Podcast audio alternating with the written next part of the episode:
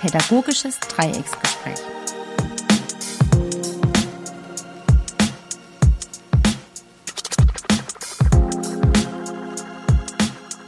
Herzlich willkommen, liebe Zuhörende, zu unserem neuen Podcast, das äh, Pädagogische Dreiecksgespräch. Mein Name ist Wilfried Grüßinger. Ich bin verantwortlich für das Kinder- und Jugendhaus Oststadt und das Kinder- und Jugendhaus Rindheim und ich bin vom Stadtjugendausschuss. Meine Kollegen sind Sebastian Pflüger, ich bin auch vom Stadtjugendausschuss äh, Sozialarbeiter und da hauptsächlich verantwortlich für die Computerspielschule Karlsruhe. Und ich bin Elena Ganz, werde Leni genannt und arbeite auch im Kinder- und Jugendhaus Oststadt und Rindheim beim Stadtjugendausschuss. Ja, wir hatten ja schon des Öfteren das Thema der digitalen Jugendarbeit oder beziehungsweise angerissen, äh, wie wir jetzt in der Corona-Krise mit den neuen Bedingungen umgehen, welche Möglichkeiten haben wir auf digitalen Wege unsere Zielgruppe zu erreichen? Und heute ist so unser äh, Thema, äh, ja, wollen wir das ein bisschen vertiefen, da es ja doch momentan sehr viele interessante Wege gibt, die Kollegen einschlagen in verschiedenen Einrichtungen, verschiedenen Städten. Und ähm, das wollen wir jetzt mal ein bisschen mehr ja, bearbeiten. Ja, wir haben ja einige neue äh, Angebote entwickelt, wie wir äh, die Zielgruppe erreichen. Und äh, dennoch gibt es doch das ein oder andere, was uns noch bewegt oder wo wir unsicher sind. Ähm, sei es jetzt die Situation, wie, kommt, wie, wie reagieren die Träger für die einzelnen Jugendhäuser de, de, auf diese neue Situation? Äh, wie sind wir ausgestattet? Ähm, wie reagieren die Jugendlichen? wo gibt es äh, noch Nachholbedarf. Ja, ich möchte dich, Sebastian, mal fragen, wie würdest du heute sagen, wie sieht die digitale Jugendarbeit aus für das, was du jetzt in den letzten Wochen mitbekommen hast? Nach meiner Einschätzung ist da noch gar nicht eigentlich so viel vorhanden. Also es gibt viele Ideen, viele Anstrengungen auch, auch von vielen Kollegen und viel Ausprobieren. Aber de facto ist digitale Jugendarbeit sehr, sehr wenig meiner Wahrnehmung nach vorhanden gewesen die letzten Jahre. Da hat sich sehr wenig getan und jetzt so langsam aufgrund dieser aktuellen Lage setzt sich da einiges in Bewegung und kommt auch bei vielen jetzt auch dieses Gefühl auf meiner Wahrnehmung nach, ah, jetzt habe ich keine Wahl mehr, jetzt muss ich mich mit dem Thema der ganzen Digitalisierung und was bedeutet es auf Facebook zu sein, was bedeutet es in Instagram aktiv zu sein und so Dinge, mm, sich damit auseinandersetzen mit diesen Fragen. Elena, wie, wie siehst du das? Ähm, so deine wir, Analyse der letzten Wochen, wie weit ist denn die digitale Jugendarbeit? Ach, die steckt in den äh, Kinderschuhen, würde ich das jetzt nennen. Ähm, mir fällt auch auf, dass äh, bisher relativ wenig da passiert ist, um nicht zu sagen, also die letzten zehn Jahre, die da Facebook und so weiter ähm, groß geworden ist, da sind wir sehr zögerlich reingegangen in die ganze Sache. Ähm, wir haben es darüber gehabt, äh, auch wir sind der Meinung, dass mittlerweile, wenn ich mit Jugendlichen in Kontakt gehe, dann ist das nicht nur, dass ich die in der realen Welt erlebe, sondern man muss es auch so wahrnehmen, dass die auch im virtuellen Raum ihren Sozialraum haben, dass da ihre Lebenswelt ist. Ähm, das sind verschiedene Leute aktiv, die, die für sie eine Rolle spielen. Das sind zum einen Seite die Erwachsenen, das sind die Betriebe im Stadtteil oder in der Gemeinde. Und deswegen darf man sich eigentlich dem Ganzen nicht entziehen.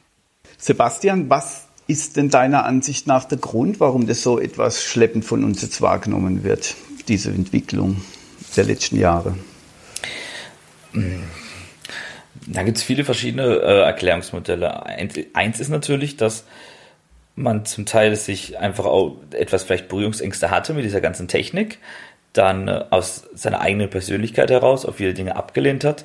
So, ich möchte meine Daten nicht an Facebook weitergeben, ich möchte meine Daten nicht, äh, dass WhatsApp und so weiter die hat. Und das sind auch aus persönlichen Gründen auch alles richtige und wichtige Punkte. Und diese Diskussionen müssen auch geführt werden, was den Datenschutz angeht. Aber man hat sich halt auch ein Stück weit dadurch aus der ein bisschen rausgeredet. So, ich, deswegen mache ich das nicht und deswegen muss ich es nicht. Und es gab halt auch jahrelang keinen Grund dafür, sich in diesem Feld zu bewegen. weil die klassische Jugendarbeit, vor allem die offene Kirchenjugendarbeit, hatte ja ihre Kommstruktur. Das heißt, die Jugendlichen kamen ja in mein Haus. Ich habe meine Zielgruppe auch so erreicht und konnte mit dieser arbeiten. Ähm, du hast jetzt angesprochen, dass äh, es Bedenken gibt von, äh, von Kollegen, die ja durchaus auch, wie du sagst, seine Berechtigung haben. Ähm, äh, ja, kann man die nicht einfach ausräumen? Datenschutz zum Beispiel wäre doch kein Problem. Oder äh, ja, dass ich jetzt halt eher in einem Bereich drin bin, den ich weniger so im Griff habe oder kontrollieren kann. Warum machen, oder was glaubst du, warum die Kollegen da so zögerlich sind? Oder was brauchen die, damit sie es eben nicht sind? Ich glaube, es hat ganz viel damit zu tun, weil man gar kein Verständnis hat von diesen Medien, wie sie funktionieren. Äh, das verstehe ich auch ein Stück weit, weil also ich bin seit Jahren, Jahrzehnten ja schon in diesen Medien aktiv, in diesem ganzen digitalen Raum, ähm, durch meine ganze Gaming-Vergangenheit und so Sachen und beschäftige mich viel damit und weiß, wie sowas funktioniert, was die Mechanismen und Prozesse sind. Ich kann aber auch voll und ganz verstehen, wenn ich jetzt anfange, mir auf Facebook unterwegs zu sein oder mein Instagram-Profil zu machen, dass das erstmal auch sehr viel und überfordernd und auch sehr undurchsichtig ist, was da genau wie passiert und was da abläuft. Was sind da irgendwelche Ver Verknüpfungen, Verbindungen? Dann hat man immer halt durch die Presse meistens nur die Skandale gehört oder diese Negativbeispiele und ist da vielleicht auch ein Stück weit unsicher eigentlich, so wo ich mich da umgebe und wie. Und da denke ich, fehlt es einfach auch vielen an einfachen Infos an jemand, der ihnen das alles mal ein bisschen erklärt und einfach zeigt, nicht, nicht genau wie jetzt ich zum Beispiel technisch ein Video hochlade und das bearbeite, sondern dieses Funktionsweisen dahinter, was da für Prozesse ablaufen, was für verschiedene Profile es da zum Beispiel gibt, also, oder Kategorien, dass es da Fitness-YouTuber gibt, die machen da Fitness, verkaufen dann aber ihre eigenen Produkte wieder, damit man, muss man auch ein bisschen aufpassen. Dann gibt es so Beauty, dann gibt es Technik, dann gibt es einfach nur irgendwelche, die ihr Leben hochstellen oder so und aber auch wie das dann wieder funktioniert mit anderen Apps, dass die dann nicht nur auf einer Plattform sind, sondern auch auf ganz vielen und dass die auch oft wechseln, wenn, je nachdem was aktuell ist. Jetzt war eine ganze lange Zeit war Musical.ly, äh, jetzt TikTok ja sehr prominent, was auf einmal viele gemacht haben, was auch überall wahrgenommen wurde auf einmal, dass sie das tun, weil wenn halt irgendwelche Kinder und Jugendlichen dastehen vor einem Handy und rumtanzen die ganze Zeit und irgendwelche Choreografien machen, dann sieht man das halt auch und fragt sich ja, was macht ihr da eigentlich? Dann sagen die, ja, ich filme mich hier und stelle es auf TikTok hoch. Und dann muss man sich damit auch erstmal beschäftigen. Das sind halt alles immer riesengroße Themenkomplexe, die sehr undurchsichtig erstmal wirken auf den ersten Moment. Also, was ich jetzt verstanden habe, und das wäre jetzt eine Frage an die Leni, ähm, man braucht Zeit und man braucht Know-how und man braucht Unsicherheiten. Ja, wo, wo hast du dir die hergenommen, die Zeit, Leni? Also, prinzipiell ist es so, dass die Kinder- und Jugendarbeit diese neuen Sachen, die die Jugendlichen mit reinbringen. Ich habe beim letzten Mal auch gesagt, Jugendliche bringen die Themen, die wir bearbeiten, die Angebote, Aktionen, die bringen sie mit ins Haus. Die bringen sie überhaupt bei uns auf den Schirm. Wie der Sebastian gerade schön erklärt hat. Jetzt beschäftigen die sich mit Tanzvideos. Sie fangen auf einmal an, selber Sachen zu choreografieren, machen davon Videos und laden die hoch ich als Jugendarbeiter muss ja dieses Ganze aufnehmen, muss das ja irgendwie thematisieren. Und wie gesagt, ich habe ja schon die Experten vor mir sitzen. Warum frage ich zum einen ne, die? Die geben mir da gerne Antwort, die zeigen das auch mir gerne im Gespräch und erklären auch, was sie also daran fassen. Ja, und unsere eigene Besucher, ja. Ja, äh, ja, und die kann ich zum einen befragen. Dann habe ich natürlich ähm, zum einen selber die Faszination und ich finde, ich muss mich ja dann auch selber mit diesem Thema auseinandersetzen. Das heißt, ich lasse mir den Input von denen geben und dann kann ich danach für mich sagen, okay, ich stöber jetzt zum Beispiel mal auf YouTube. Oder viele sagen ja erstmal, wenn irgendeine Frage entsteht, oh, dann google ich das jetzt mal. Und genau danach sollte man doch eigentlich verfahren. Das ist doch mittlerweile was Selbstverständliches geworden. Warum machen wir das nicht auch?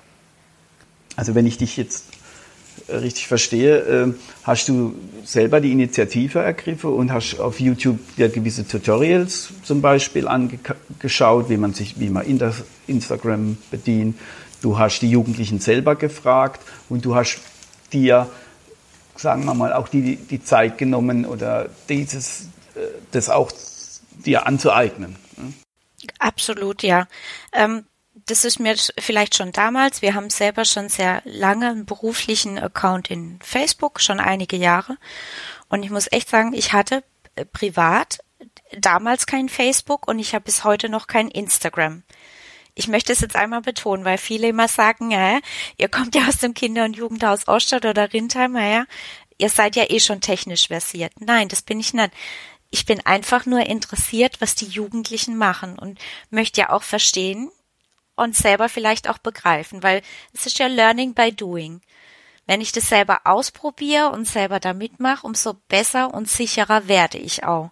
Und gleichzeitig werde ich da auch nicht müde, mir selber die Sachen anzusehen oder anzueignen. Mhm. Okay, das ist jetzt die eine Ebene, äh, äh, zu sagen, ich bin selber verantwortlich, mir diese Techniken auch anzueignen, beziehungsweise mir da auch von unserer Zielgruppe Hilfe zu holen.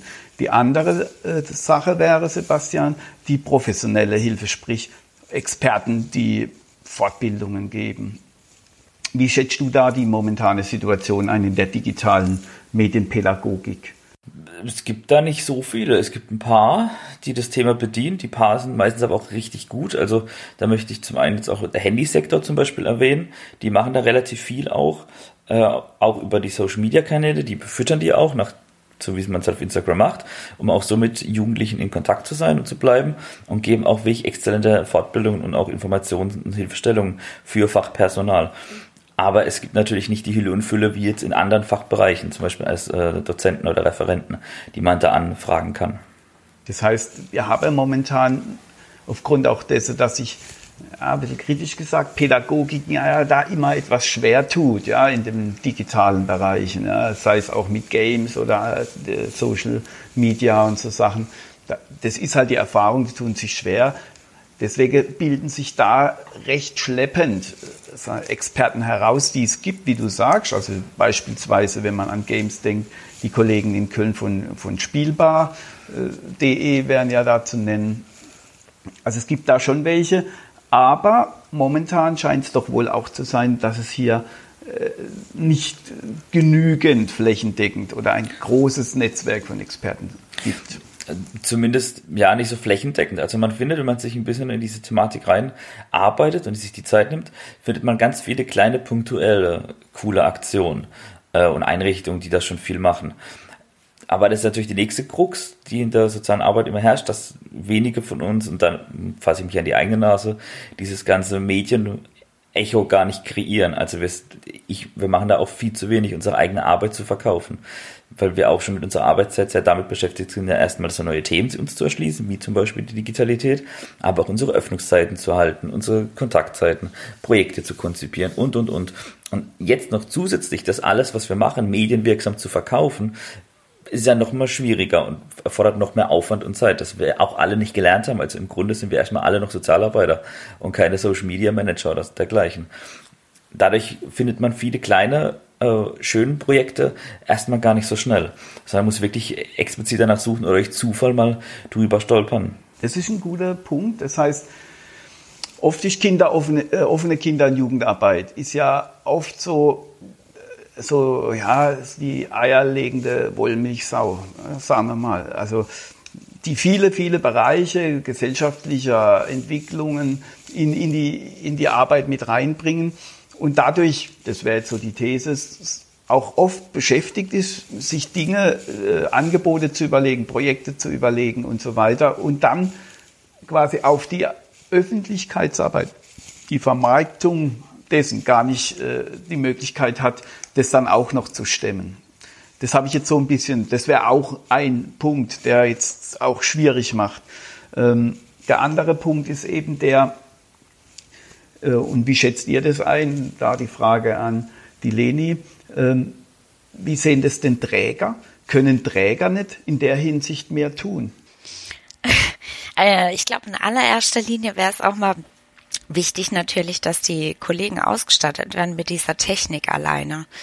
Aber ich denke, gerade in, in Zeiten von Corona äh, kann man auch mal vom, vom Budget auch sagen, in der Zeit, wo jetzt kein offener Betrieb stattfinden kann, kann ich auch in meine Technik investieren. Ähm, finde aber, dass der Träger vielleicht in dieser Zeit gefragt ist, auf seiner Homepage zum Beispiel die Sachen darzustellen von den Einrichtungen, was die alles machen.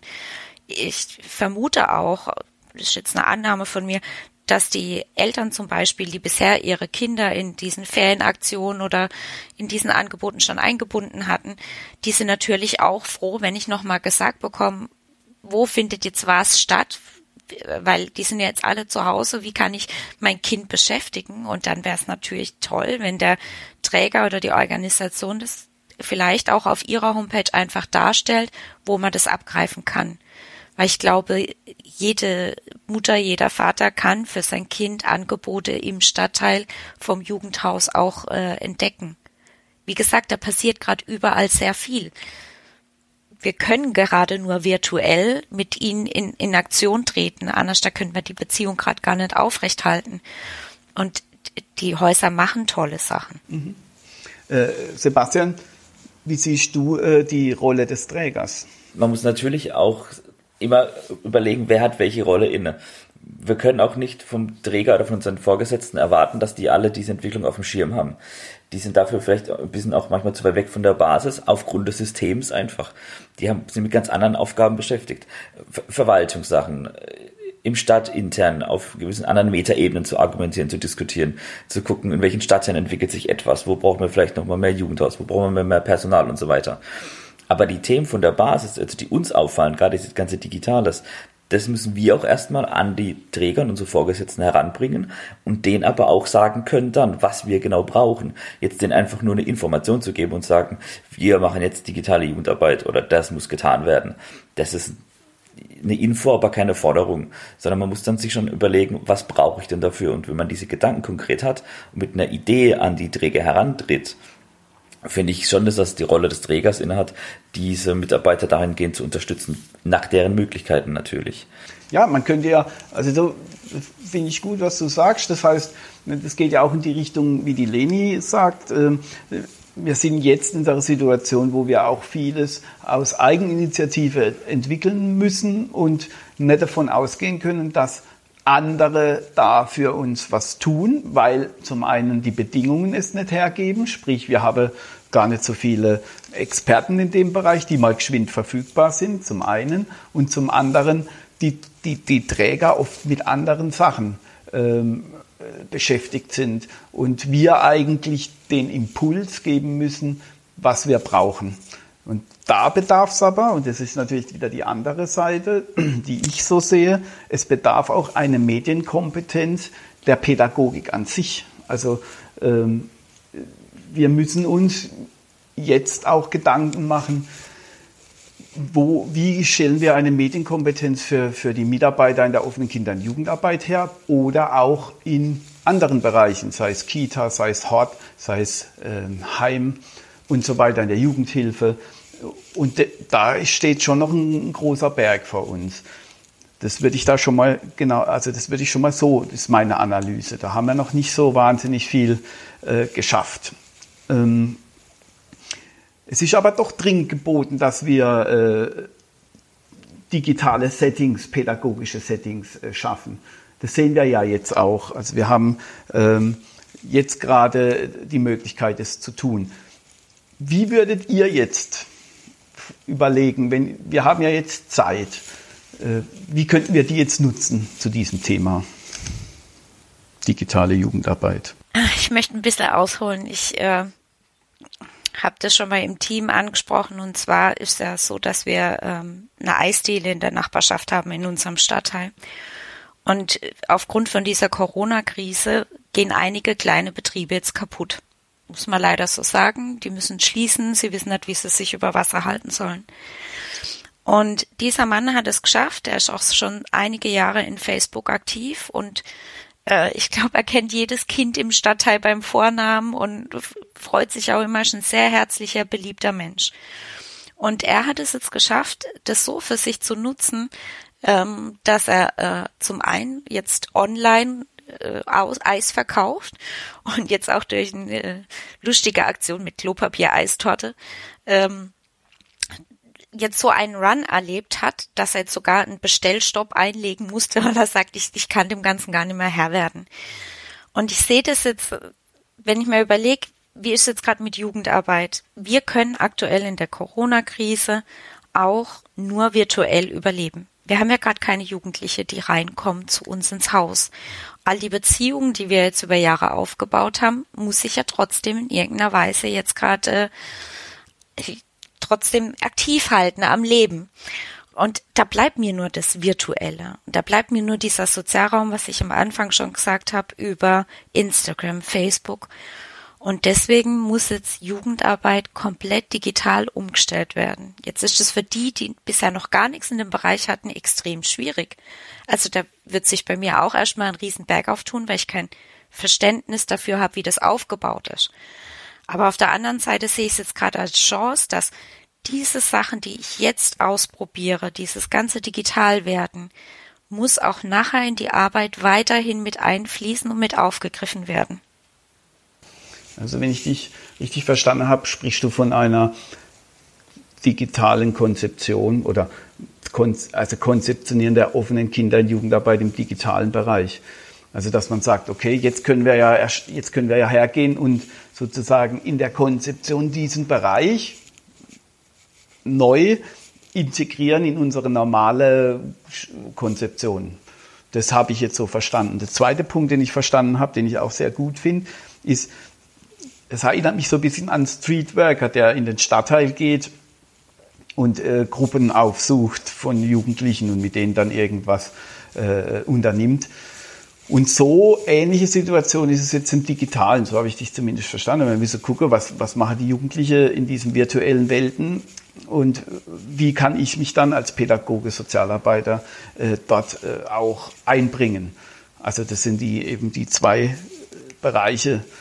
Ähm, Sebastian, äh, was denkst du, wie wir jetzt nochmal konkret die, ähm, die, die, Krise nutzen für unsere, für unsere Situation? Eine Krise kann ja auch immer Chancen bieten und Veränderungen in, in, in Gang setzen. Zwar gezwungene Veränderungen, aber Veränderungen, die manchmal vielleicht einfach schon lange nötig gewesen wären. Und so sehe ich das jetzt auch. Wir haben jetzt die Zeit, uns damit auseinanderzusetzen und zu beschäftigen.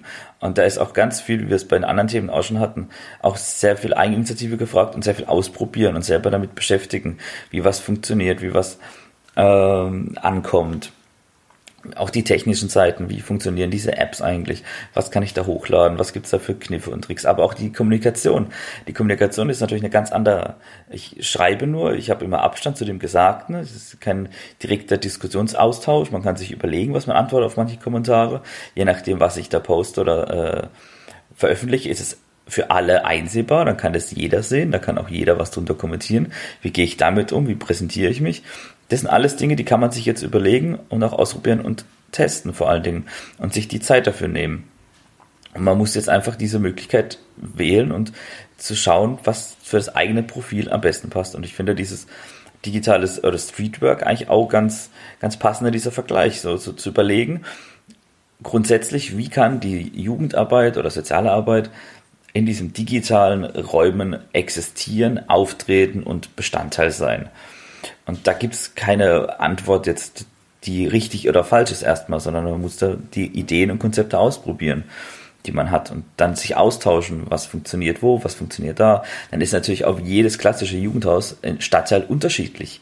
Dadurch, dass in jedem Stadtteil andere Menschen leben, habe ich vielleicht auch andere Zielgruppen. Das heißt, da manche funktionieren die Angebote besser, in einem anderen äh, Stadtteil funktioniert oder Jugendhaus funktionieren diese Angebote der, einer digitalen Jugendarbeit besser da ist einfach ganz viel Kreativität jetzt auch gefragt. Und die Zeit haben wir aber jetzt. Wir beschweren uns ansonsten immer drüber, dass wir keine Zeit haben, auch für so Dinge oder auch konzeptionell zu arbeiten. Und jetzt ist genau diese Zeit. Jetzt kann man sich das rausnehmen. Mhm.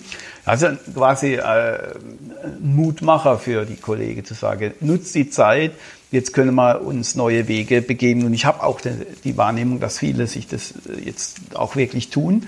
Und das finden wir auch gut. Und das äh, ist auch sehr äh, positiv, diese Entwicklung. Aber sie soll nach dieser Krise doch bitte nicht aufhören, sondern sie soll ein, äh, natürlicher Bestandteil der offenen Kinder- und Jugendarbeit sein. Das, denke ich, ist so, was ich jetzt so raushöre aus unserer Diskussion.